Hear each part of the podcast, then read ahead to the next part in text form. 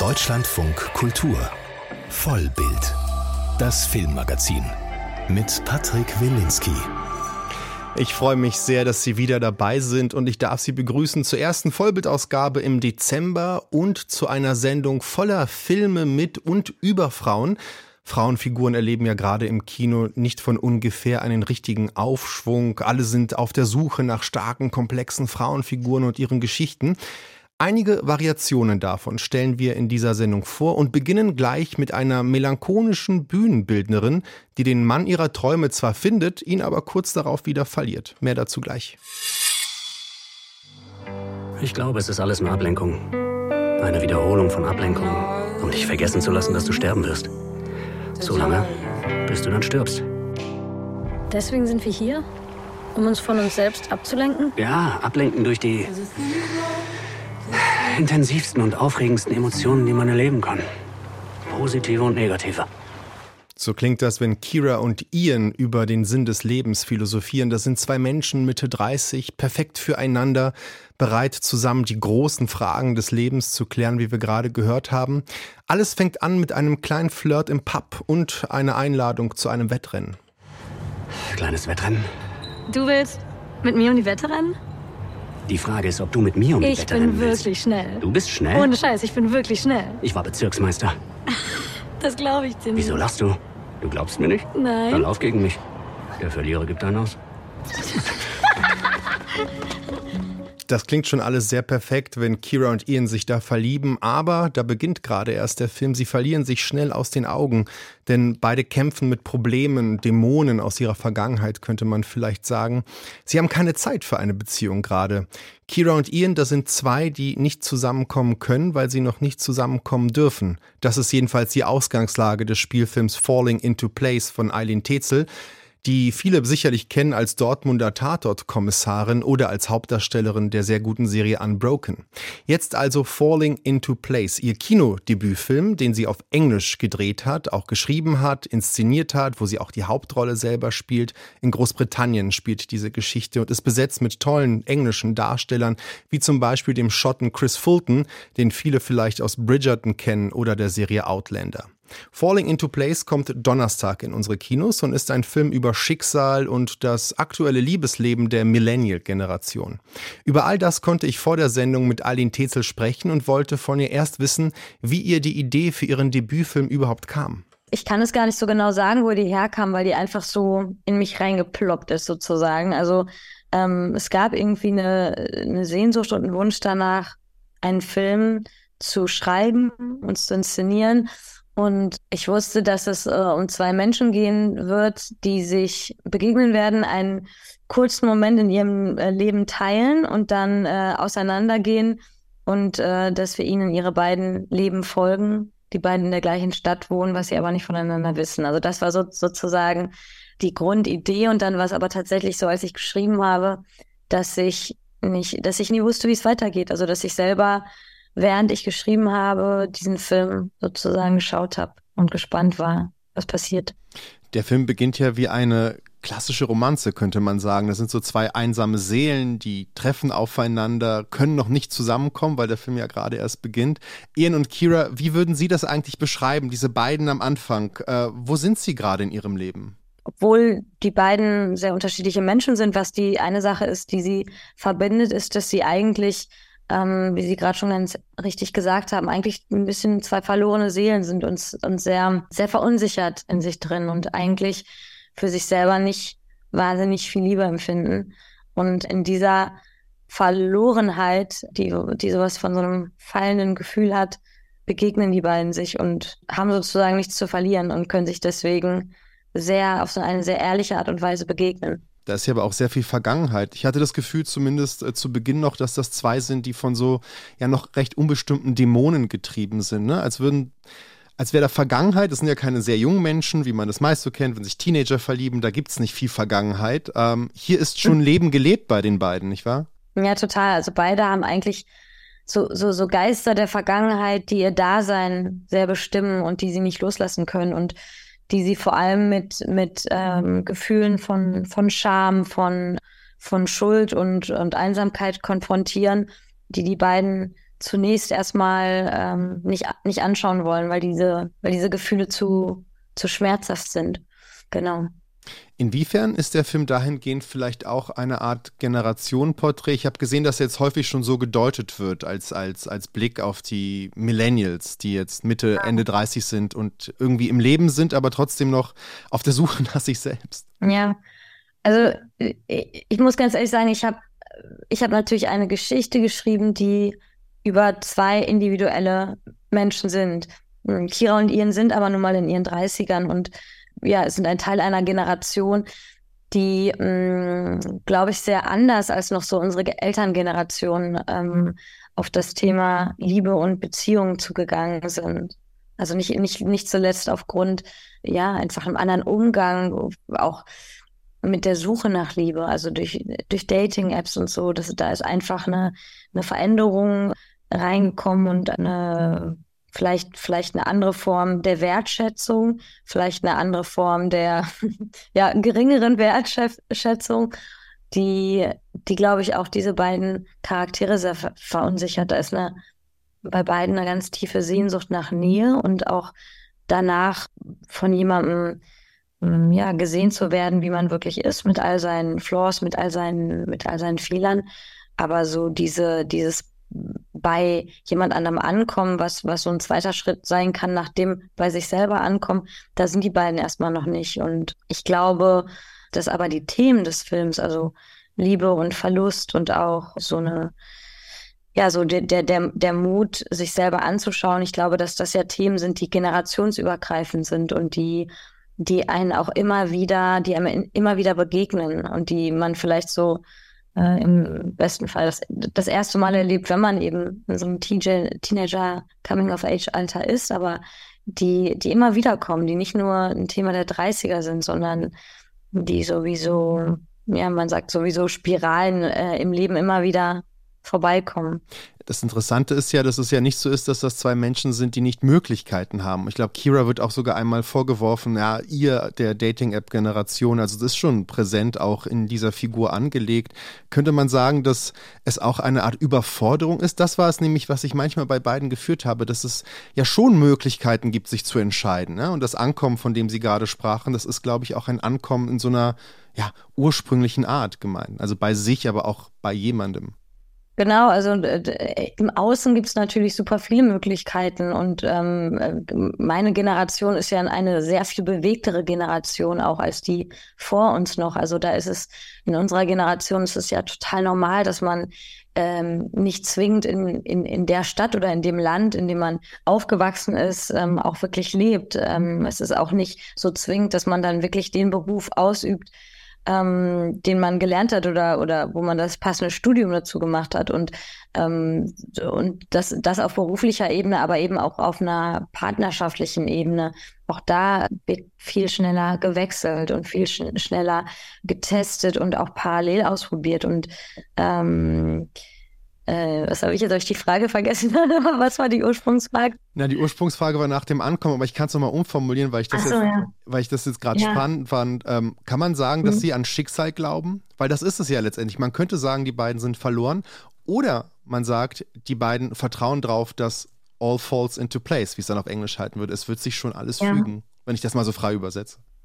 Also sagen wir mal so, ich als Creatorin sozusagen habe hab mir diesen Titel schon sehr bewusst ausgesucht, weil ich, weil ich genau dieses, dieses Bild sehr schön finde, was in dem englischen Begriff Falling into Place drinsteckt, dass man, dass es vielleicht dieses Gefühl von Fallen gibt, was sehr unangenehm sein kann und auch sehr schmerzlich und sehr beängstigend sein kann, aber dass man am Ende des Tages dann genau an dem Platz landet, ähm, Falling into Place, genau an dem Platz landet, wo man immer landen sollte.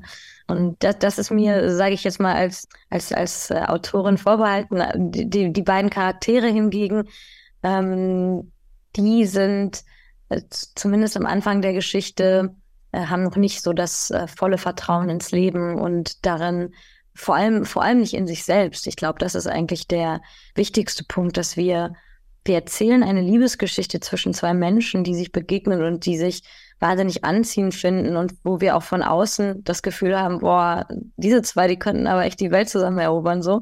Und, und die sind aber, die sind aber noch nicht an dem Punkt, wo das wirklich eine Möglichkeit ist, weil es für beide erstmal darum, darum geht, so einer Form von Selbstliebe Story zu folgen. Also die beiden müssen tatsächlich erstmal ein Stück weit bei sich selber ankommen, bevor sie sich dann wirklich begegnen können. Es sind hier auch zwei Künstler. Ich finde das ziemlich essentiell für die Geschichte. Er Musiker, sie Bühnenbildnerin, spannender Beruf übrigens, sieht man selten bei Filmfiguren. Welche Bedeutung hat die Kunst für die beiden? Das ist ja erstmal ein Modus auch von Kommunikation und Selbstausdruck. Aber ich hatte auch das Gefühl, weil wir darüber gesprochen haben, dass sie noch auf der Suche sind. Sind das auch Künstler, die in ihrer Kunst auf der Suche sind oder durch die Kunst? Ja, ich glaube, beide haben sich ein sowas wie, ein, wie so ein Sprachrohr gesucht. Also beide äh, drücken sich in ihrer Kunst Kira ähm, zunächst in, in ihrem Bühnenbild, ähm, in ihrem Szenenbild, äh, Bildner-Dasein, aber dann auch ähm, verstärkt in, in ihrer Kunst. Sie malt, sie fängt dann auch an zu malen. Ähm, und Ian in der Musik, beide drücken sich in ihrer Kunst in einer Form aus und können Dinge sagen, die sie vielleicht mit Worten denen sie mit Worten nicht nahe kommen können. Also es ist, wir kommen ihnen beiden durch ihre Kunst eigentlich sehr viel näher als, als das, was sie so nach außen hin zeigen. Und das ist das Spannende an denen. Und es war für mich natürlich auch als Macherin sehr spannend, dass äh, zum einen visuell in Kiras Fall, aber dann eben auch auf dieser Musikebene in Ians Fall das darzustellen. Und da, da war es für beide sehr wichtig, dass wir die richtigen KünstlerInnen auch dort finden, die ja die die Kunst herstellen, die man dann im Film rezipieren kann. Und da war ich, war ich einfach sehr reich beschenkt, dass ich im, im Fall von Ians Klavierstücken, die er im Film komponiert, John Hopkins, äh, einen wirklich fantastischen, äh, welt, weltweit bekannten Musiker und Komponisten gewinnen konnte. Und im, im Fall von Kira haben wir einen wunderbaren schottischen Künstler, Cole Hamilton, auf, auf unsere Seite ziehen können, der, der diese Bilder erstellt hat, die sie in ihrer Figur malt. Wenn Sie sagen Künstler auf der Suche, könnte man das ja auch auf Sie applizieren. Ich meine, Sie haben den Film auf Englisch vor allem gedreht. Ich weiß nicht, war das eine große Umstellung für Sie, weil Sie haben ihn ja auch inszeniert, geschrieben und spielen auch noch die Hauptrolle auf Englisch, wenn man den Film im Original sehen kann. Also es wirkt sehr leicht, aber ich kann mir vorstellen, vielleicht war es ja doch eine Herausforderung. Also, dass der Film aus auf Englisch so aus mir herauskam, war gar nicht so bewusst entschieden, sondern das ist einfach so geschehen. Also diese, ich, ich saß in einem äh, Bed and Breakfast in Edinburgh in Schottland, als ich begann, den Film zu schreiben und hatte eigentlich vor, zwei Nächte zu bleiben. Das war so ein, das war so ein, äh, so, ein, so eine Silvesteridee. Äh, und dann bin ich einfach alle zwei Tage zu der Besitzerin des Bed and Breakfast gegangen und habe gefragt, ob ich zwei weitere Nächte bleiben kann. Und das habe ich dann so vier bis fünf Wochen durchgezogen und habe in der Zeit dieses Drehbuch äh, geschrieben. Und äh, ja, das ist eigentlich auch eine sehr, sehr freie und unschuldige Art aus mir rausgekommen. Und zu dem Zeitpunkt habe ich mich auch noch gar nicht damit mit der Frage befasst oder äh, ja, wie, wie schwer es dann sein würde, einen englischsprachigen Film aus Deutschland heraus zu finanzieren. Also äh, am Anfang fühlte sich das alles sehr, äh, sehr leicht an und und die Frage danach, warum es ja interessant für mich ist, dass die, diese beiden Figuren in so einer künstlerischen Welt leben. Ich, ich, ich glaube, ich, das ist einfach was, was mich grundsätzlich, auch mich selber natürlich als Künstlerin total interessiert. Wie, wie drückt man sich mit, mit seiner Kunst nochmal auf eine Art und Weise aus, die wie nochmal eine Erweiterung ist zu, ja, so zu dem alltäglichen Ausdruck seiner Gedanken, was wir halt alle so ständig machen. Und was ich so wunderschön finde an der Kunst ist, dass man dass man eigentlich sehr simple Dinge sagen kann, aber irgendwie auf eine, auf eine sehr magische, inspirierende Art und Weise. Jetzt ist es ja so, dass Sie nicht nur das Drehbuch geschrieben haben und Regie geführt haben, was ja schon viele überfordern würde. Sie haben auch noch die Hauptrolle gespielt. Inwiefern äh, haben Sie das zeitweise bereut? Es ist, glaube ich, ein richtiger Kraftakt. Ich glaube, dass das viele auch bewusst nicht machen. Ja, also bereut habe ich es tatsächlich nie, aber es war wahnsinnig anstrengend. Also ich, ich glaube, besonders so die Momente am Set waren sehr herausfordernd, weil man muss sich das so vorstellen, normalerweise, wenn ich als Schauspielerin am Set stehe und, und in eine Szene reingehe, dann blende ich alles aus, was um mich herum ist. Also die Technik, das Team, was da um einen herum steht und so weiter. Also man ist da wirklich so ein bisschen, muss da so ein bisschen in seine Bubble reingehen. Und je nachdem, wenn das dann intensive Rollen sind und man dann so, so, so so einen ganzen Tag so eine bestimmte Rolle spielt, dann, dann nimmt man sich auch so seinen Raum. Also ich habe zum Beispiel eine Serie äh, gespielt, ähm, Unbroken, wo ich eine ähm, Kommissarin gespielt habe, deren Baby äh, aus ihrem Bauch gestohlen wird und die quasi ihren eigenen Case dann ähm, recherchiert und versucht herauszufinden, was da mit ihr passiert ist. Und bei der Rolle war es zum Beispiel so, dass ich, ja, dass ich mich sehr konzentrieren musste und sehr auch dann so am Set, klar, man hatte zwischendurch Spaß, aber dass man eben sich den Raum sehr nimmt und sich immer wieder zurückzieht, ähm, um, um sich dieser Rolle zu widmen.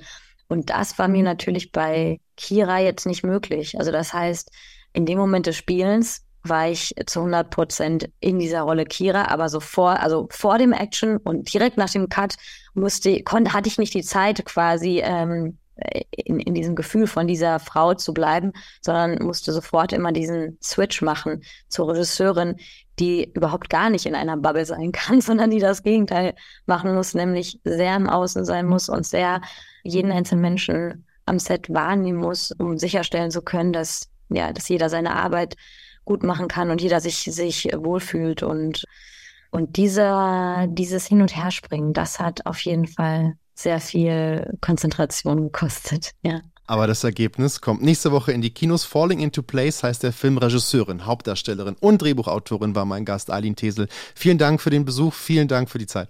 Herzlichen Dank. Es erscheinen ja gerade vor allem in den US-Medien schon die ersten Rückblicke aufs Kinojahr 2023. Ein sehr interessanter erschien im renommierten Time Magazine und der Titel war Diese Filmehefrauen möchten mit Ihnen sprechen. Ja, erschienen ist der Text anlässlich des Kinostarts von Maestro von Bradley Coopers Biopic über den großen ähm, Komponisten und Dirigenten Leonard Bernstein, der auch nächste Woche in unsere Kinos kommt. Es ist die Geschichte dieses Komponisten und Dirigenten, aber auch eben seiner Ehefrau Felicia Montenegro Bernstein. Und mir gegenüber sitzt Anke Lewicke. Hallo Anke. Hallo Patrick. Ja, wir können, bist du der Mann an meiner Seite oder bin ich die Frau an deiner Seite? Zumindest stelle ich jetzt gleich ein paar Fragen, darauf können wir uns, glaube ich, einigen. Du hast ja Maestro ähm, nach der Premiere in Venedig war das damals so kommentiert, dass es ja weniger ein Film über Lennart, sondern dann doch einer über Felicia geworden ist. Erklär doch mal, warum spricht jetzt gerade diese Frau in diesem Film so zu dir? Na, erinnerst du dich noch an das Plakat in Venedig? Das war ja eben die äh, Rückenansicht einer Frau im grünen Abendkleid, Perlenkette, aufrecht stehend mit einer Zigarette in der Hand und auf dem Rücken ganz groß Maestro. Und tatsächlich erzählt ja der Film eigentlich diese Ehegeschichte nach. Die beiden waren ja von 1951 bis 1978 bis zu ihrem Tod verheiratet. Und ich glaube, um deine Frage zu beantworten, warum sie zu mir spricht, weil sie in dem Film eine Entwicklung durchmacht und weil wir diese Entwicklung einfach mit verfolgen könnten. Also bei Bernstein ist es doch so, dass ähm, die Ehe für ihn wie so ein sicherer Hafen ist, weil er ja so seine Homosexualität immer wieder umschiffen kann. Und sie spürt einfach von der ersten Nacht an, wie wichtig sie für ihn ist. Du ahnst gar nicht, wie sehr du mich brauchst, oder? Ich glaube schon.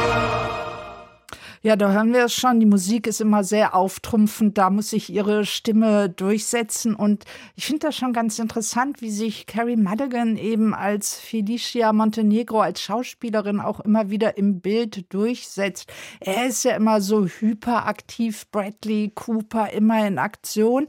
Und sie er duldet ja doch einiges, aber sie hat diese Selbstsicherheit. Und da finde ich, ist der Film, er hätte noch spannender sein können, weil sie fragt sich ja die ganze Zeit, ist das Liebe, was mich mit ihm verbindet? Ist es das Abhängigkeitsverhältnis oder sind es Machtspiele?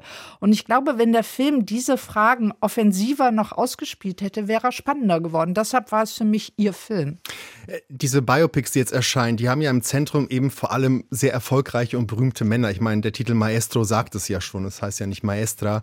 Ein anderes Biopic von Michael Mann, Ferrari, da geht es ja auch erstmal um Enzo Ferrari, den großen, genialen Autobauer und Designer. Ähm, ja, und seine Frau Laura Ferrari spielt ja auch eine wichtige Rolle. Aber kann man denn sagen, dass sie als Ehefrau in seinem Schatten steht oder wie ist das? Naja, visuell vielleicht schon manchmal, weil der Film legt es natürlich schon darauf an, wie Adam Driver eben Enzo Ferrari spielt, wie er ihn imitiert mit diesen grauminierten Haaren, immer die schicken Anzüge, die dicken Autos, klar.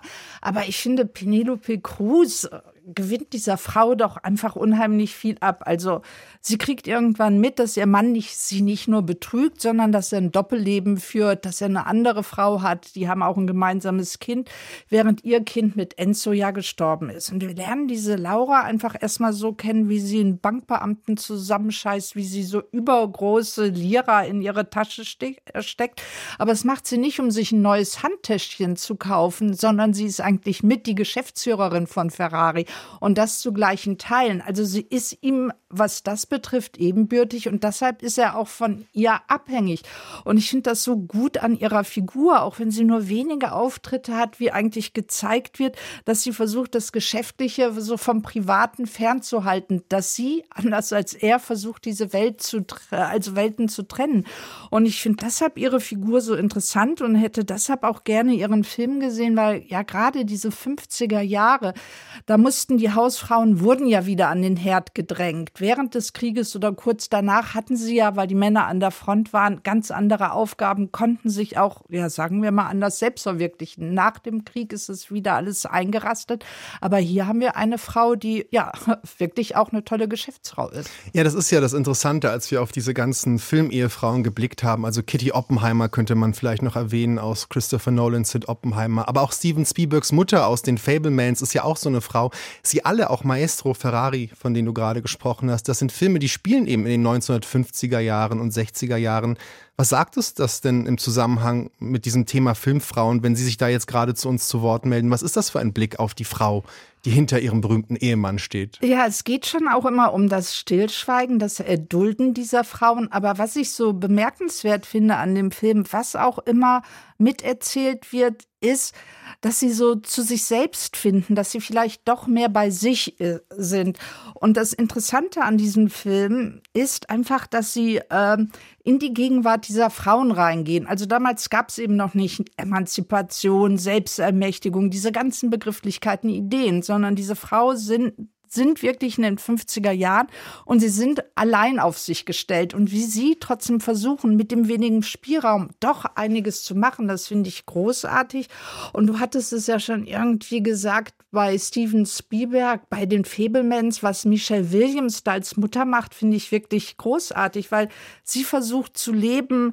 Sie wollte auch mal Künstlerin werden, sie, aber sie spricht ihrem Sohn zu, dass er sich künstlerisch verwirklicht und sie versucht auch ihre Gefühle ganz ernsthaft zu leben und will die Familie eben verlassen. And somehow we will survive this, all of us. Even your father, who I adore with all my heart, he deserves so much better than what I'm doing. But, but Benny needs me, Dolly, and I need him. So much so that without him, I'm turning into someone I don't know, and none of you will know me anymore. Ja, diese Frau weiß, dass wenn sie ihre wahre Liebe nicht leben wird, hört sich kitschig an, dass sie sich verlieren wird. Aber das zieht sie dann eben auch mit einer Konsequenz durch. Und das ist letztlich für die Familie auch gut gewesen. Ein Blick auf filmische Ehefrauen, wie sie gerade im Kino dargestellt werden. Darüber sprach ich mit Filmkritikerin Anke Lewicke. Danke, Anke. Tschüss. Wir bleiben beim Thema auch Darstellung weitestgehend von Frauen im Film und durch den Film und kommen zum Spielfilm Haus der Stille. Ein deutscher Spielfilm, der sich ganz eigen mit dem Thema Gewalt gegen Frauen auseinandersetzt. Im Mittelpunkt steht eine Autorin, Sorel, die sich zurückzieht in ein abgeschiedenes Haus irgendwo in der Lüneburger Heide und dort beschleicht sie so langsam der Verdacht, dass sie eventuell von einem Mann gestalkt wird. Wer ist das Opfer? Den richtigen Moment abwarten. Planst du einen Mord? Das ist für mein neues Buch. Nie wieder werde ich das Opfer sein, sagte sie zu sich selbst. Ein Ausschnitt aus Haus der Stille, der Donnerstag in unsere Kinos kommt. Und ich freue mich sehr, dass die Regisseurin des Films und auch Hauptdarstellerin zu mir ins Studio gekommen ist. Herzlich willkommen, Simone Geisler. Hallo. Hallo Patrick, danke für die Einladung. Wie ist dir denn die Idee für diese eigentlich ja dann doch sehr düstere Geschichte gekommen?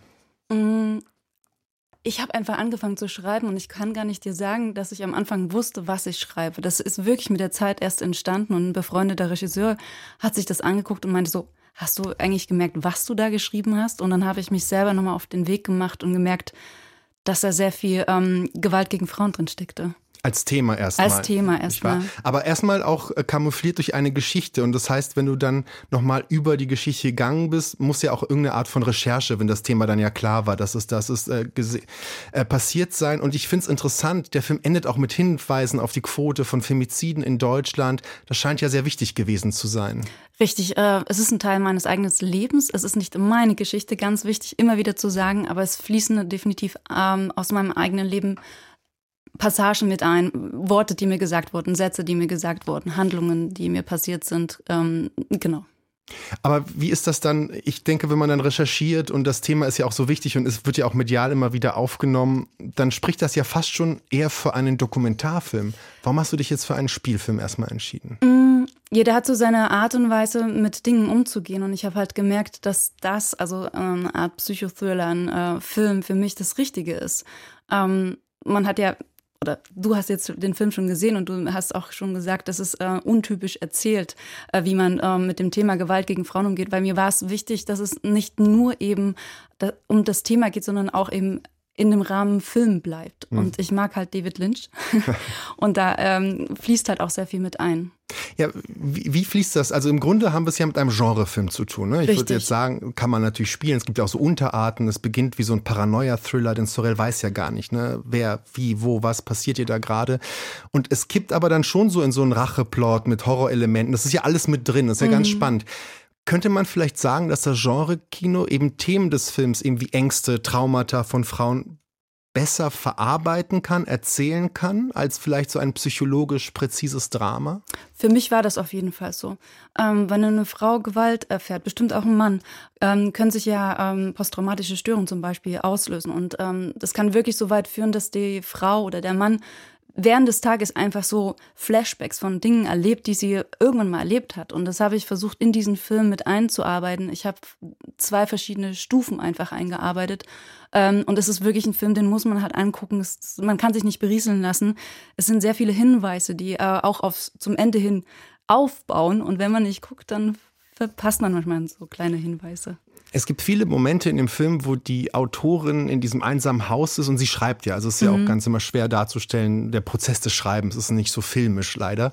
Ähm, und wir sehen sie, wie sie Hef äh, Zettel anheftet an so eine Tafel. Da sind so Fragen auf diesen Zetteln. Wer mhm. ist das Opfer? Mhm. Wer bin ich? Man meint im ersten Moment, sie schreibt das auf, weil sie das für ihren Plot im Roman bleibt. Aber der Film ist durchzogen von so ja, Momenten der Selbsttherapie. Kann man das vielleicht so formulieren? Also schreibt da jemand irgendwie an sich selbst? Mhm, oder zumindest über sich selbst, ähm, wenn man hört, was sie immer wieder sagt, weil sie hat ja zwei verschiedenen Stufen auch während äh, Voice-Over. Einmal, was in dem Buch wirklich so passiert oder was sie halt arbeitet an dem Buch und einmal kommen aber auch so Sachen, was sie so mit betrifft. Mhm. Persönlich. Der Film hat sehr viel intensive, spannende. Ich will nicht zu viel verraten. Das ist ganz schwer, weil diese Ebenen, äh, die verlocken einen natürlich dazu, ganz direkt nach diesen Themen zu fragen. Aber wie bist du an, an die Visualität des Films herangegangen? Du hast ja schon erwähnt, David Lynch, das ist ja auch immer eine gewisse Art von Form, eine gewisse Art von Bildersprache mhm. im Kino. Mhm. Äh, das habe ich zusammen mit meiner ähm, DOB-Frau gemacht, ähm, Anna Motze, weil es war ganz wichtig, dass wir eben auch die verschiedenen Stufen im Bild festhalten und ähm, also wir haben zum Beispiel mit auch ähm, Achsensprüngen gearbeitet. Vielleicht ist es aufgefallen, vielleicht nicht. Und das ist eigentlich immer so eine Einleitung von einer anderen Stufe. Ähm, das war mir halt wichtig, dass man so ein bisschen das Gefühl bekommt, irgendwas ist auf einmal anders. So und ähm, da hat ähm, Anna Motzel sehr viel äh, auch mit äh, beigetragen. Es geht ja auch auf die Tonspur, nicht wahr? Also man hört was, man ja, sieht etwas, ja. da, damit arbeitet der Film. Und ist das dann auch so, dass wenn man als deutsche Filmemacherin sich an so einem Genre ausprobiert, am Ende die Bezüge aus dem Ausland kommen? Also es ist ja, wir sprechen seit vielen Jahren darüber, wir wollen gerne einen deutschen Genrefilm, den gibt es aber nicht. Und als ich Haus der Stille gesehen habe, dachte ich auch so an Rachegeschichten, die diese ständige Bedrohung durch Männer im Leben von Frauen zum Thema gemacht haben und sehr erfolgreich waren in den letzten Jahren. Promising Young Woman man, was dich sucht, wird dich finden. Mhm. Das sind so, sind das so Dinge, an denen man sich auch orientiert, wenn man jetzt einen Film macht wie Haus der Stille? Mhm. Das kann ich dir gerade nicht so direkt beantworten. Mir war es nur auch ganz wichtig, weil wir reden ja von Gewalt gegen Frauen in einem Genrefilm. Es bleibt das Thema aber Gewalt gegen Frauen. Und mir ist wichtig auch zu erzählen, wenn Betroffene so viel Gewalt erfahren und sich nicht helfen lassen, was kann passieren. Und das habe ich halt versucht, in diesem Film auch klar zu machen was passieren kann. Und du hast ihn gesehen und du siehst, was passieren kann. Und mir geht es darum, ähm, dass wir eine Aufmerksamkeit für uns selber bekommen, wenn wir Hilfe brauchen. Aber es ist super schwer, wenn man drinsteckt in diesem Teufelskreis. Wie kommt man da raus? Und das ist, ich nehme immer das Beispiel wie beim Alkoholiker. Wenn du einem Alkoholiker sagst, du hast ein Problem, versteht er das? Wenn du eine Frau rausnimmst aus diesem Kreis, hat sie verstanden, dass sie gerade so viel Gewalt etc. erfahren hat, dass sie Hilfe braucht, um dann wirklich sich helfen zu können. Das war mir wichtig, weil es auch ein Teil meines Lebens war. Es hat sehr lange gebraucht, bis ich das verstanden habe ich brauche Hilfe. Es gibt, wenn man jetzt auf die Liste des Teams guckt, fällt einem auf, äh, du hast mit einem Frauenteam zusammengearbeitet zum großen Teil. Das war das jetzt auch wichtig, um das Thema vielleicht auch eine andere Art von, ich weiß nicht, ob Authentizität das richtige Wort ist, aber schon eine andere Art von Glaubwürdigkeit im Machen so eines Stoffs zu erreichen? Es war mir einfach äh, wichtig, das Thema wegen schon. Auf der anderen Seite hat auch ein befreundeter Regisseur zu mir gesagt, Simone, das ist eine gute Chance, auch Frauen und das ist mir dann auch wichtig geworden, in der Branche einmal sichtbar zu machen. Es ist, du kannst dir gar nicht vorstellen, wie schwer es war, ein Frauenteam auf die Beine zu stellen.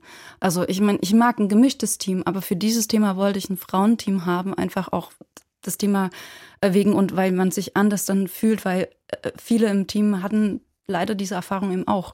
So und somit floss auch natürlich von denen immer wieder was ein bisschen mit ein.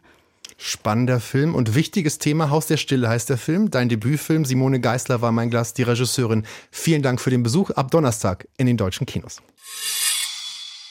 Die Frauenfiguren, über die wir gerade gesprochen haben, die ziehen sich ja durch unsere Sendung. Und auch bei unserem nächsten Thema, da sind diese Frauenfiguren sehr zentral. Wie zum Beispiel die Superheldin Batwoman.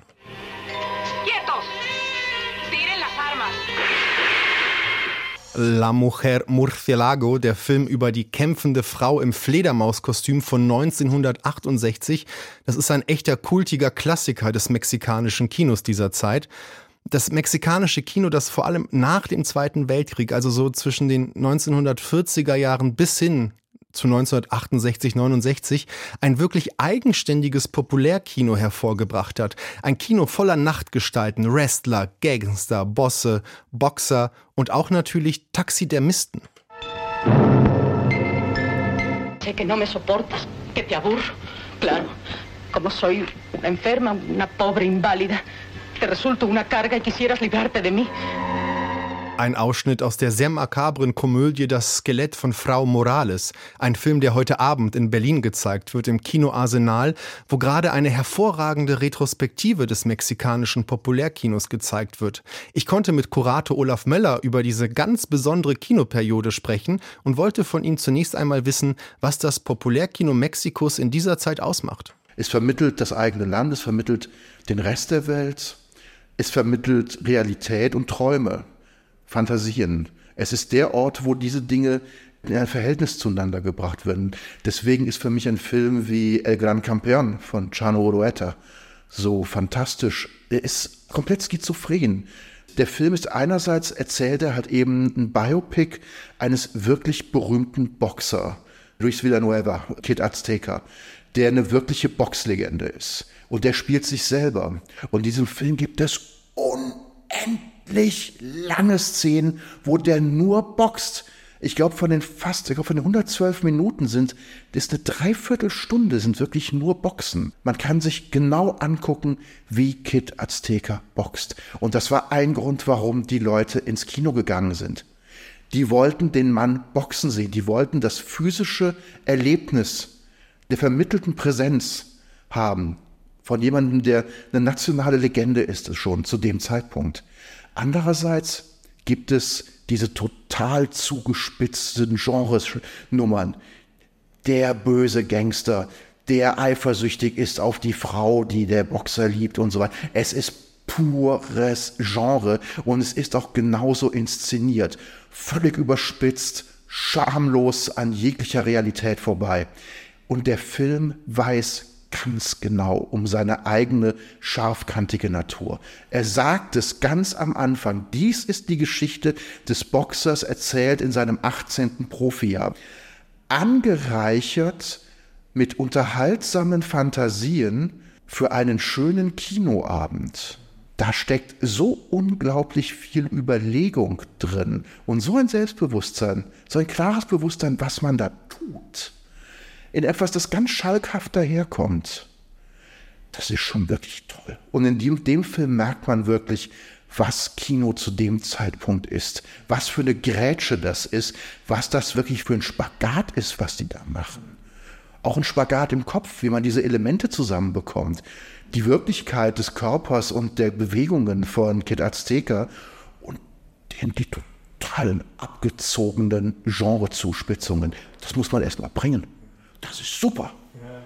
Es stimmt, also wir werden auch konfrontiert in diesem Kino allgemein mit sehr unterschiedlichen Heldinnen und Helden. Also da sind Boxer und Wrestler nur quasi der Anfang. Das ist ja so wie so eine große Vielfalt von ja, Figuren, äh, die man sonst ja eher selten zu sehen sieht. Ist das so ein Bezug des mexikanischen Kinos auch zum Obskuren, zum Makabren, das sich da zeigt? Oder woher kommen diese unterschiedlichen Gestalten der Nacht im mexikanischen Film? Naja, also ist es ein Kino, das natürlich sozusagen seine Helden überall findet und das auf den Straßen genauso sucht wie in den Herrenhäusern und sich in all diesen Orten gleichmäßig gut auskennt und zu bewegen weiß.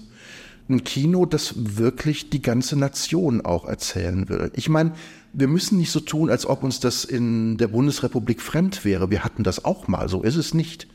Also das ist auch etwas, was wiederum sehr typisch ist für das Kino dieser Zeit, dass es wirklich alle Klassen erzählt hat und auch eine Idee davon hatte, wie man alle Klassen erzählen kann. Es ist ganz toll, zum Beispiel in einem Film wie Torero, mit etwas für eine Unverstelltheit Armut gezeigt wird. Nicht als irgendeine soziale Sensation, sondern als eine konkrete Wirklichkeit des Landes, die man nicht bewerten muss, die ist so. Und ich kann nur sagen, nach all meinen Mexiko-Aufenthalten, ja, das ist, das, das, das steht so da. Diese Dinge stehen nebeneinander, die kann man alle sehen und das ist auch etwas, womit sehr normal umgegangen wird. Mit den Reichen wie den Armen. Und das ist wirklich bewunderungswürdig, wie dieses Kino es schafft, einen so demokratischen Blickwinkel zu haben, dass für alle Menschen Platz ist und dass alle interessant sind. Und trotzdem erzählen diese Filme ja auch quasi unabhängig voneinander schon eine Art Modernisierungsschub. Ich meine, es ist schon erstaunlich, dass diese Filme häufig in Städten spielen, häufig diese Städte auch bewundernswert zeigen als eine Errungenschaft für dieses Volk, wo man auch das Gespür bekommt dafür, das war so nicht. Also es gab ein davor und das davor war eben nicht die Moderne, der Blick in die Zukunft. Da kann ich jetzt nur sagen, ich erkläre mich schuldig. Das ist ja das, was mich hier interessiert. Es ist halt so, dass wenn wir uns angucken, wie mexikanische Filmgeschichte weitestgehend erzählt wird, dann gibt es eine Faszination mit dem ländlichen. Auch in Mexiko selber. Es gibt so eine Idee davon, gerade über eine Figur wie Emilio Fernandez, diese Idee des, des, des, des ursprünglichen, etwas, das halt eben mit archaischem zu tun hat und so weiter und wo man gar nicht so sehr sich dafür interessiert, für diese Moderne. Aber ich finde diese Moderne wahnsinnig interessant, weil sie unglaublich kosmopolitisch ist. Ich finde es erstaunlich, dass Mexiko, wenn wir jetzt die Art nehmen, wie Mexiko seine Filmgeschichte geschrieben hat, oder wie man sie auch gerne präsentiert, dass dieses Interesse an dem kosmopolitischen so offiziell gar nicht sozusagen bislang kaum da war. Es war aber das, was zum Beispiel Hugo Villa-Smythe von der Filmotheca UNAM, als wir das erste Mal das Projekt sprachen, sofort angesprochen hat, wo ich meinte, ich finde es interessant, Mexiko als einen kosmopolitischen Raum zu zeigen. Ein Raum, wo Menschen aus ganz vielen Ländern dieser Erde hingekommen sind, wo ganz viele verschiedene Fäden zusammenlaufen und wo eine Kultur entstanden ist, wirklich aus Vermischungen, aus einem Aufgehen, aus einem Lernen voneinander, einem Interesse aneinander. Und dann andererseits, es war mir wahnsinnig wichtig, viele Filme in dem Programm zu haben von entweder, sagen wir mal, reisenden Filmemachern, also Leute, die in mehreren Ländern Filme gemacht haben, oder Emigranten. Wir haben ja auch einen deutschen Emigranten dabei, Alfredo Bolongaro Crevena, der ursprünglich aus Frankfurt ist. Also der kommt aus der in Frankfurt wirklich berühmten Kaufmannsfamilie Bolongaro. Also Mexiko wirklich als ein Ort, wo, wo, wo dauernd was in Bewegung ist. der auch eben von solchen Gestalten dauernd in Bewegung gehalten wird. Die bringen was Neues mit. Es wird Dinge aufgenommen, aber sie nehmen auch Dinge mit. Das ist schon sehr, sehr, sehr erstaunlich, was da alles so vor sich geht in Filmen, auf die oft kaum jemand mit allzu viel Willen zum Entdecken drauf, drauf guckt. Das leistet natürlich die Retrospektive enorm, dass das Mexiko-Bild, das durch das Kino vermittelt wird, häufig eins ist, das aus dem amerikanischen Kino natürlich vermittelt wird. Mexiko ist ein Nachbar Amerikas. Die Mexikaner sind in Western die, die auch schießen, die auch böse sind oder betrunken sind. Inwiefern, habe ich mich jetzt gerade gefragt, hat denn das Kino der 40er, 50er und 60er Jahre aus dieser Filmkultur Mexikos sich schon bewusst zu, als Opposition zu diesen Mexiko-Bildern der Amerikaner verhalten? Also ich will es mal so sagen, ähm, die haben schon sehr klar damit herumgespielt, so ist es nicht. Also ich meine, Mexiko hatte seine eigenen Western und die sind sehr anders. Also da wird schon ein klarer Unterschied gemacht dazwischen, was der Vaquero so tut und was der, was der Cowboy so tut. Man kann das sehr schön an einem Beispiel sehen wie dem Film El Corte del Faraón, eine Zarzuela-Adaption also eine, eine spanische Operette. Die Zarzuela ist keine Operette, aber es ist der nächste Vergleich, es ist in unserem Kulturbereich das nächste vergleichbare, ja. Und der Film nimmt einerseits ganz klar ästhetische Momente des Hollywood-Kinos der Zeit auf. Im Setdesign, in der Choreografie von Tanzszenen aber man wird die ganze Zeit das Gefühl nicht los, man macht sich auch etwas darüber lustig. Also nicht nur, weil es eben in diesen Sarsuela-Kontext gesteckt wird, sondern weil es auch noch angereichert wird mit, mit ganz vielen anderen Dingen. Plötzlich ist das amerikanische Modell nur eines unter vielen, das zusammengemischt wird, das in dieser Mischung auch kommentiert wird und dadurch auch sozusagen etwas zur Transformation Mexikos beiträgt. Mexiko nimmt sich etwas hier in diesem Fall und dreht es in einer Art und Weise, wie es für Mexiko interessant ist. Wer will, kann da drin durchaus antikolonialistische Momente sehen. Das überlasse ich Akademikern, dafür bin ich nicht klug genug. Olaf Möller, Kurator der Retrospektive Espectaculo a Diario, mexikanisches Populärkino von 1940 bis 1970, so der offizielle Titel. Derzeit ist sie zu sehen im Berliner Kino Arsenal. Die Reihe wird aber auch noch in anderen Städten zu sehen sein. Es lohnt sich also, Ausschau zu halten. Wir bleiben filmisch noch ein wenig im Kontinent Süd- und Mittelamerika und kommen vom Blick von der Kinogeschichte Mexikos zur aktuellen filmpolitischen Lage auf Kuba. Nächste Woche beginnt in Havanna das traditionsreiche internationale Filmfestival des neuen lateinamerikanischen Films. Früher war das ein Ort, der nicht nur zentral war für das kubanische Kino, sondern überhaupt für das Kino des ganzen Kontinents. Heute ist das Festival nicht mehr zentral für dieses Kino überhaupt befindet sich der gesamte, die gesamte Filmszene Kubas in einer zunehmend desolaten Situation und funktioniert nur noch aus dem Exil heraus. Peter B. Schumann berichtet. Das Filminstitut ICAIC wurde vom Kulturministerium in die Strukturen der Kulturbürokratie gezwängt und dadurch weitgehend zerstört. Mit diesen Worten reagierte die Asamblea de los Cineastas Cubanos, die Versammlung kubanischer Filmschaffender, Mitte November auf die Ernennung von Alexis Triana als neuem Präsidenten des ICAIC. Denn mit ihm folgt auf einen Bürokraten, den die Asamblea im Juli zum Rücktritt zwang, ein weiterer Kulturapparatcheck. Triana hat traurige Berühmtheit erlangt für seine verächtliche Haltung gegenüber Filmemachern, die das Regime kritisieren. Dabei hat er selbst einmal die Repression des Machtapparats erfahren und spielt sich nun als Unterdrücker auf. So der kubanische Filmprofessor Dean Luis Reyes in Madrid. Trianas Ernennung ist ein bewusster Affront gegen die Filmschaffenden und ihre Forderungen nach mehr Mitsprache, besseren Produktionsbedingungen und vor allem einem aktuellen Filmgesetz, denn das gegenwärtige ist völlig veraltet. Es stammt noch aus der Frühzeit der Revolution vor rund 65 Jahren. Und das ICAIC bedürfte eigentlich selbst einer kompletten Erneuerung. Das Filminstitut ist heute kaum noch in der Lage, seine Aufgaben im Verleih und in der Produktion zu erfüllen. Der Verleih ist völlig ineffizient. Es gibt kein einziges Kino mehr in Kuba, wo kubanische Filme zu sehen sind. Lediglich die norwegische Botschaft zeigt welche auf ihrem Tennisplatz an zwei Abenden im Monat. Und es existieren auch kaum noch Kinos für die filmbegeisterte Bevölkerung. Die meisten hat Asikaik verkommen lassen, hat nicht rechtzeitig in den Erhalt und in die filmtechnische Modernisierung investiert. Von diesem Mangel ist natürlich auch das internationale Festival betroffen. Die Filmfestspiele finden nur noch in drei Kinos im Zentrum Havannas statt und nicht wie früher in verschiedenen Stadtteilen oder gar in der Provinz.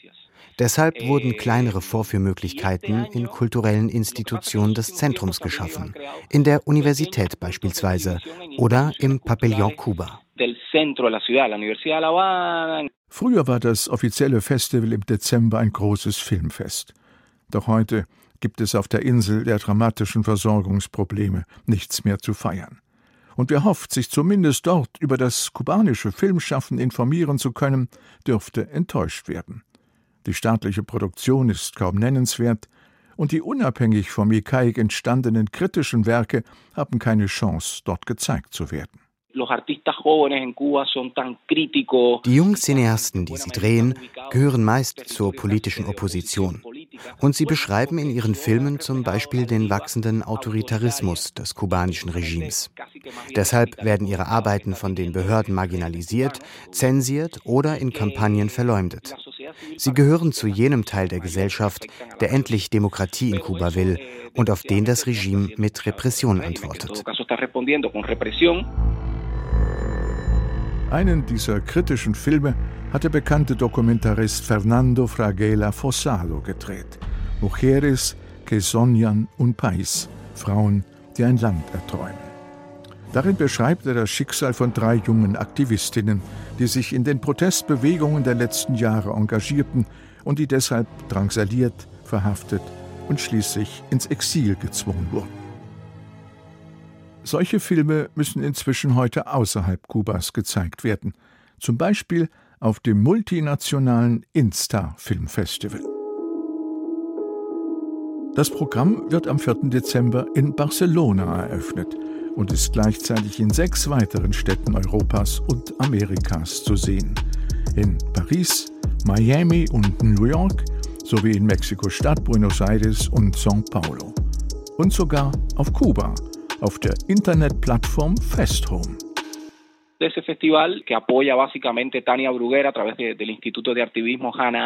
Dieses Festival wird von der kubanischen Künstlerin Tania Bruguera und ihrem Institut für Artivismus Hannah Arendt, INSTA, seit dem Jahr 2000 ausgerichtet.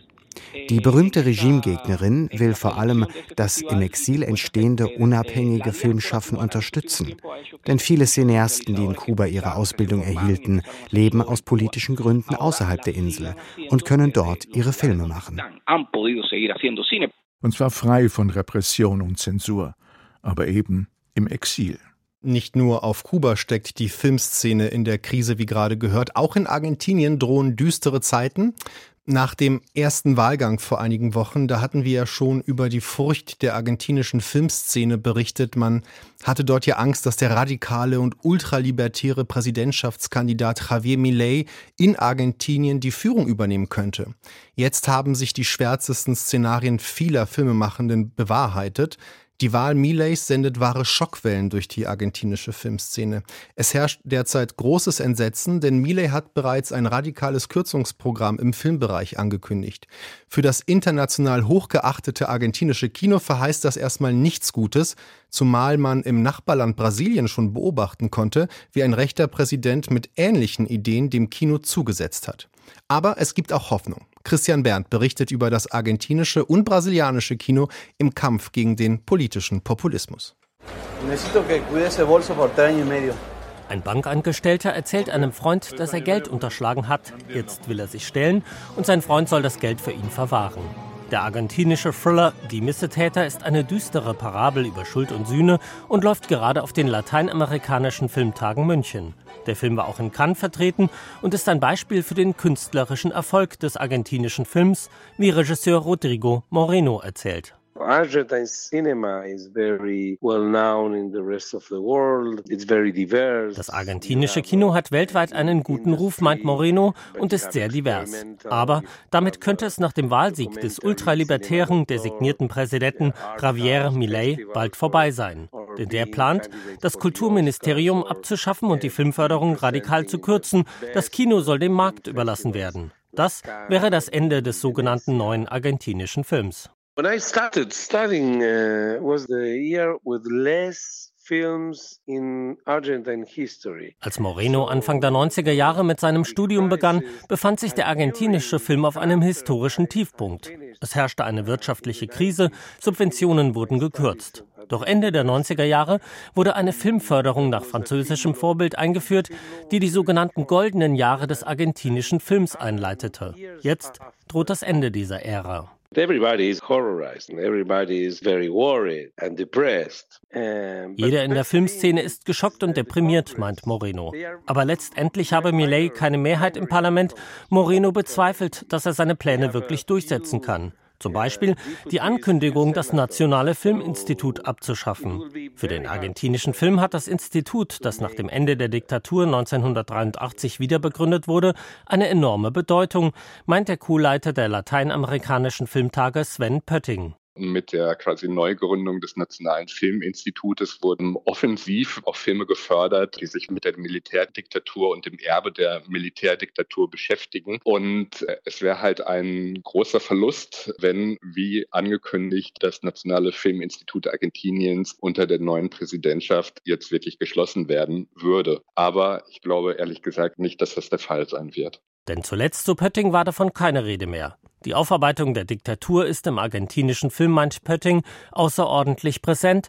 Zum Beispiel in Santiago Mitres Kinofilm Argentinien 1985 von 2022. In dem Film geht es um die Prozesse gegen die Verantwortlichen für die Militärdiktatur. Das ist ein Prozess, der auch das Nürnberg Argentiniens genannt wurde. Das ist zum Beispiel ein Film, der für großes Aufsehen weltweit gesorgt hat und der auch wirklich ein großer, großer Kassenerfolg war. Solche Filme, glaubt Petting, werden unter dem neuen Präsidenten kaum noch möglich sein. Das engste Umfeld von Milei hat diesen Film als kommunistische Propaganda verurteilt. Die Aufarbeitung der Militärdiktatur ist definitiv kein wichtiges Thema für die aktuelle Regierung. Im Gegenteil, was passiert ist, wird geleugnet. Auch wenn Rodrigo Moreno als auch Sven Pötting nicht glauben, dass das Filminstitut geschlossen wird, werde es wohl radikale Kürzungen geben. Aber trotz dieses Kahlschlags, da sind sich Moreno und Pötting einig, wird es weiter kritisches argentinisches Kino geben, zum Beispiel mit Hilfe internationaler Co-Produktionen. Und vielleicht wird der argentinische Film sogar beflügelt wie in Brasilien unter der Präsidentschaft Bolsonaros. Die brasilianische Regisseurin Fernanda Pessoa. Bolsonaros Regierung, sagt Pessoa, habe Brasiliens Film stark getroffen. Eine seiner ersten Maßnahmen sei gewesen, zugesagte Förderungen für Filme mit queeren Themen zu streichen. Und unliebsame Filme erhielten nicht die in Brasilien notwendigen Lizenzen für einen Kinoverleih. Damit habe Bolsonaro quasi die Filmzensur wieder eingeführt. Also Und Bolsonaro, so Pessoa, griff nicht nur die laufende Filmproduktion an, sondern nahm auch das filmische Gedächtnis ins Visier. Radikal gekürzt wurden die Mittel für die nationale Kinemathek. Aber Bolsonaros Kulturkampf habe auch starke Gegenwehr erzeugt. Es gab unter Bolsonaro, glaubt Pessoa, mehr kritische oder queere Filme als vorher. Über regionale Förderungen konnten viele regierungskritische Filmprojekte verwirklicht werden. Insgesamt aber, meint Pessoa, wirkte sich die Zeit unter Bolsonaro negativ für den brasilianischen Film aus. Es wurde zum Beispiel viel weniger fürs Kino produziert. Aber nun gibt es wieder das zuvor abgeschaffte Kulturministerium. Der brasilianische Film, sagt Pessoa, hat überlebt und ist zurück auf dem richtigen Weg. We survived and I think the Brazilian cinema is going to get back on track. Es gibt also noch Hoffnung. Christian Berndt über die stürmischen Zeiten in Sü der südamerikanischen Filmszene. Man kann einige der Filme gerade sehen, über die gesprochen worden sind. Lateinamerikanische Filmtage in München finden gerade statt oder in Berlin beim Around the World Festival, wo auch Werke wie Die Missetäter gezeigt werden. Das war's mit Vollbild in dieser ersten Dezember-Ausgabe. Mehr Kino im Radio dann in sieben Tagen. Vielen Dank fürs Zuhören, sagt Patrick Wilinski.